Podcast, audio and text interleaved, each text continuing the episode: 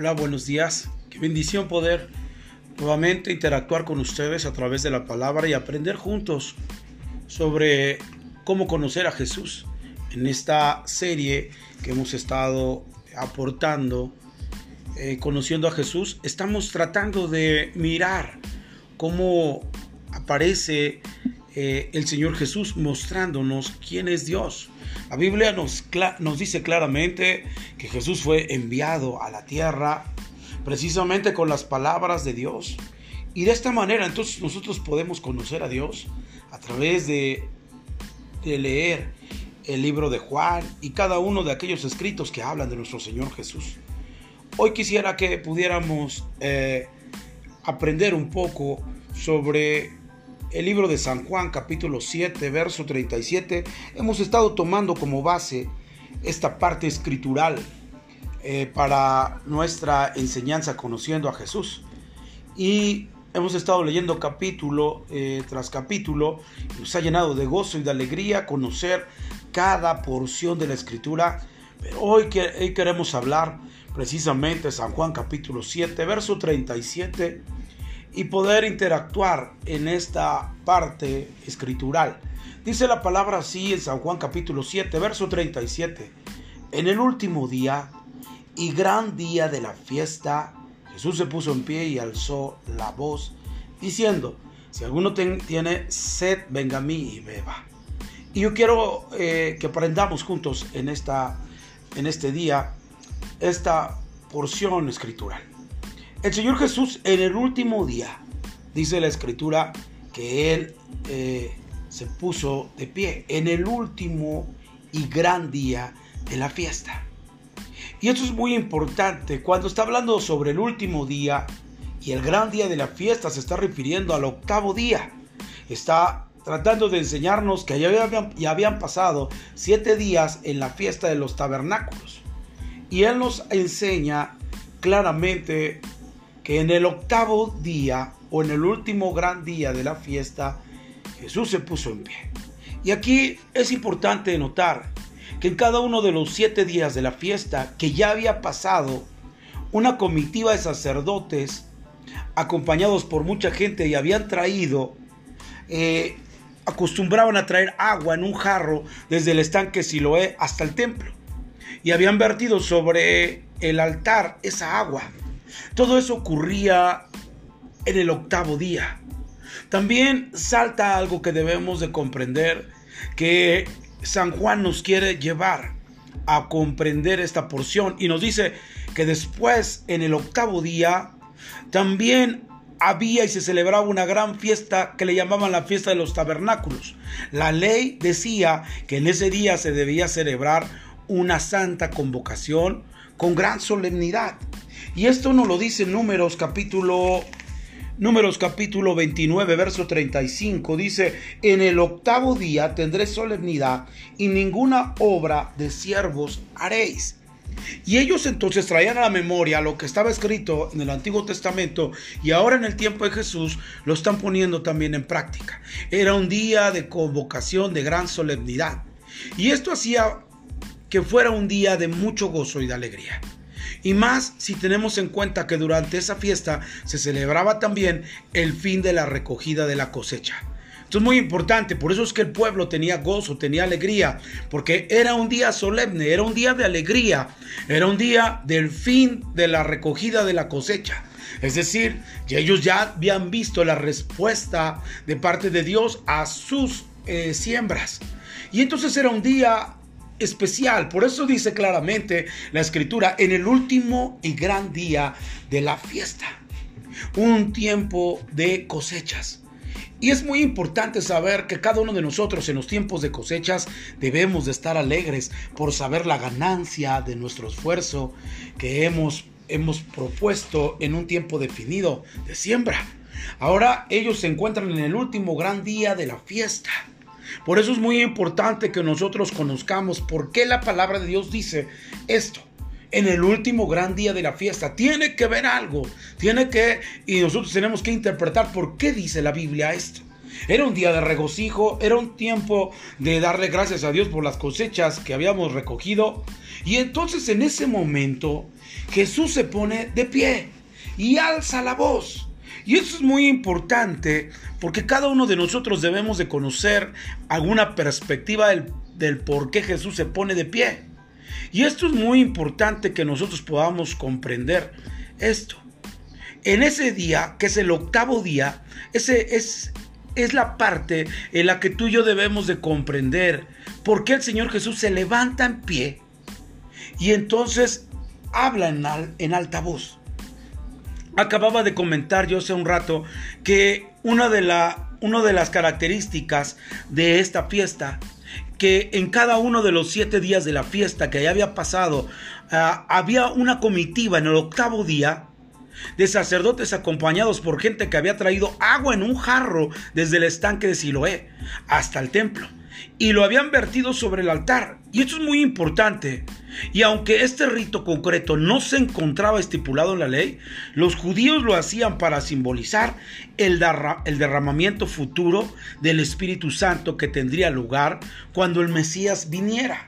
Y ellos entonces hacían este rito eh, eh, mostrando que un día el Espíritu Santo iba a venir. Y mire lo que Jesús, entonces en ese momento, Jesús se pone en pie y alza la voz.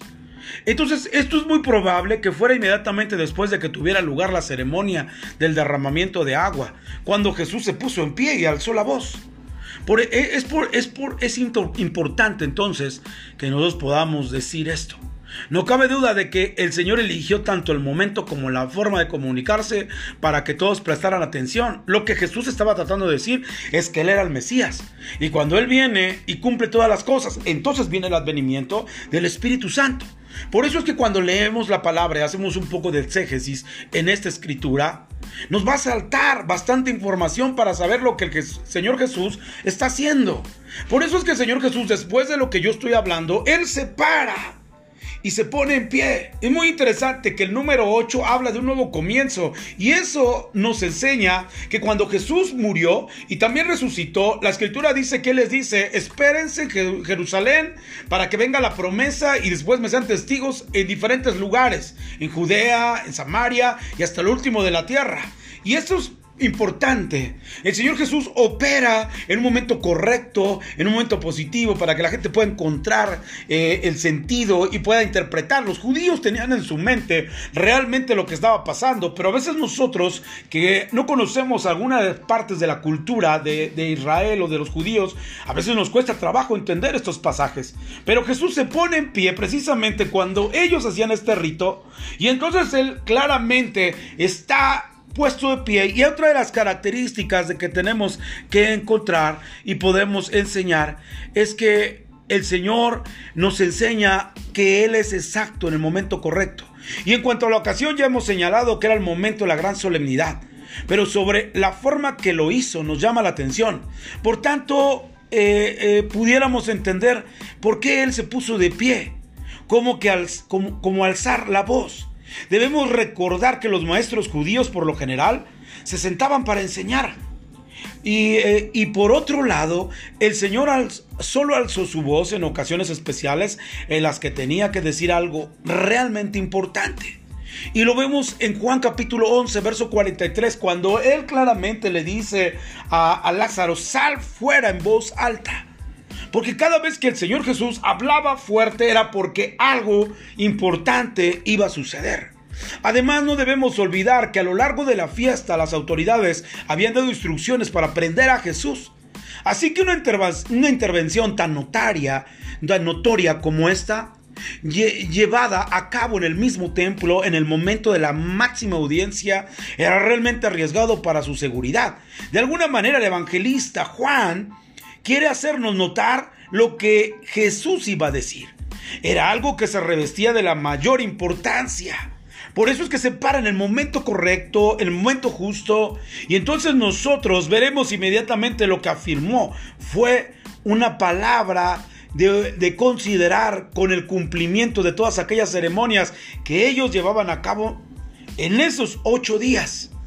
Por eso es importante que nosotros podamos comprender qué fue lo que Jesús dijo que era tan importante, porque Jesús se puso de pie, alzó la voz diciendo, y esto era lo importante que Jesús iba a decir, si alguno tiene sed, venga a mí y beba. Y esto es muy importante. Una vez más el Señor emplea un elemento físico para enseñar una verdad espiritual. Todos entendemos que sin agua es imposible la vida física. Y del mismo modo, también tenemos necesidades espirituales que solo Cristo puede satisfacer. Algo similar le había dicho anteriormente a la mujer samaritana en San Juan capítulo 4, verso 13 y 14. Respondiendo Jesús le dijo, cualquiera que bebiere de esta agua volverá a tener sed. Mas el que bebiere del agua que yo le daré no tendrá sed jamás sino que el agua que yo le daré será en él una fuente de agua que salte para vida eterna. ¡Wow! El Señor Jesús venía hablando en un tenor espiritual y en el cual nosotros podemos encontrar en él un principio. Hay dos cosas que están implícitas en las palabras del Señor que nunca cambian. Por un lado, notamos que a pesar de toda la alegría que una semana de fiesta como aquella pudieran haberles proporcionado, el Señor sabía que todavía persistía sed. Y eso es lo mismo que pasa con aquel eunuco que viene eh, de adorar en Jerusalén y de repente el evangelista, el Espíritu Santo le habla y le dice, acércate a ese carro. Y le habla y le dice, ¿entiendes lo que lees? Y le dice, ¿cómo entenderé si no hay quien me lo explique? Eso es importante. Él venía de adorar en Jerusalén, pero no había sido saciado de su sed de conocer a Jesús. Y entonces el evangelista sube con él y le explica y le enseña eh, Isaías 53 y él le dice después, aquí hay agua, ¿qué, me impide que sea bautizado? Porque cuando, cuando la palabra de Dios viene a tu vida, la sed eh, empieza a, a terminarse porque Jesús es el agua de vida eterna. Y eso es muy importante. Mucha gente sigue teniendo sed porque no ha conocido al Señor Jesús. Y por otro lado, quedaba la evidencia de la insuficiencia de la religión judía, sus rituales religiosos, para llenar completamente el vacío de las necesidades espirituales de las personas. ¿Cuántas veces hemos visto que hay gente que está en la iglesia pero siguen teniendo sed? Y es precisamente porque la religión no puede saciar una sed. Quien realmente sacia la sed es Cristo. Por eso, a pesar de las amenazas, y la hostilidad de las autoridades judías, el Señor quiso volver a hacer su oferta de gracia a toda aquella multitud. Y es hermoso ver que no había ni un gramo de esperanza, de aspereza en su voz ni amenazas de violencia en su proclamación, sino únicamente la expresión de un amor que solo Dios puede tener hacia sus criaturas necesitadas. No cabe duda de que lo que encontramos aquí es una gran oferta completamente inmerecida de la gracia divina de Dios. Por eso es importante que nosotros podamos pensar que Cristo es la fuente que calma la sed.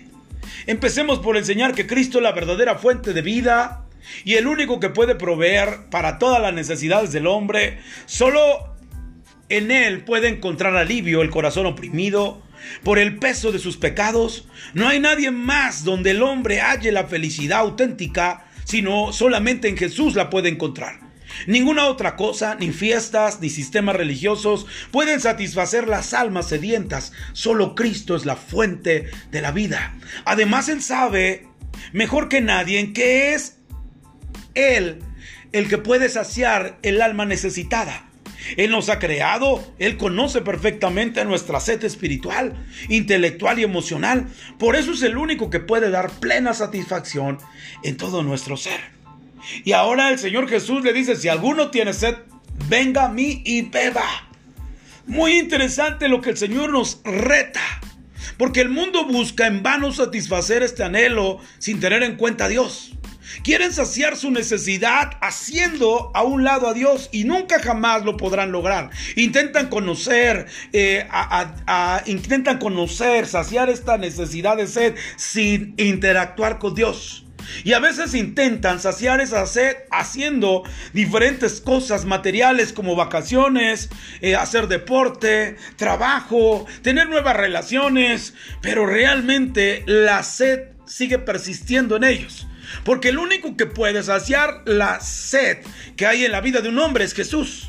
Por eso es que el error del hombre moderno es el mismo del que ya advirtió el profeta Jeremías en el pueblo de Israel hace siglos, buscando calmar su sed en el sitio equivocado. Mira lo que dice Jeremías capítulo 2, verso 13. Porque dos males ha hecho mi pueblo. Me dejaron a mí fuente de agua viva y, cavaron para sí cisternas, cisternas rotas que no retienen agua.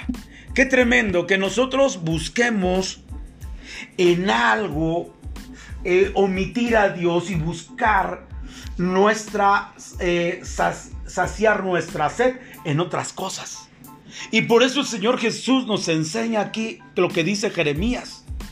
Me desecharon a mí fuente de agua viva y se volcaron a ir a cisternas rotas que no tenían agua.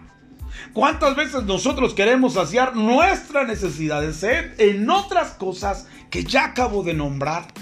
Y sin embargo jamás podremos saciar esa sed que hay dentro de nosotros interna, esa sed espiritual.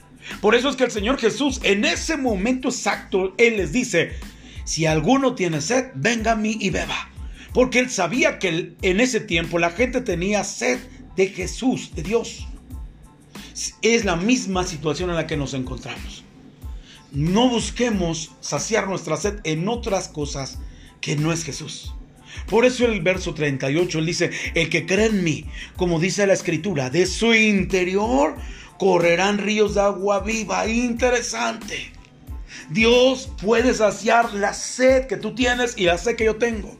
La insatisfacción que a veces nos da levantarnos un día y decir, no sé para qué me levanté. Ah, te sientes insatisfecho, te sientes sediento. Y la única sed que puede ser saciada o que puede saciar tu vida es Jesús esa agua que da Jesús. Y hablar sobre esa agua se estaba refiriendo sobre la vida del Espíritu Santo en ti, la guianza del Espíritu. Por eso él dice, el que cree en mí, como dice la Escritura en su interior, correrán ríos de agua viva.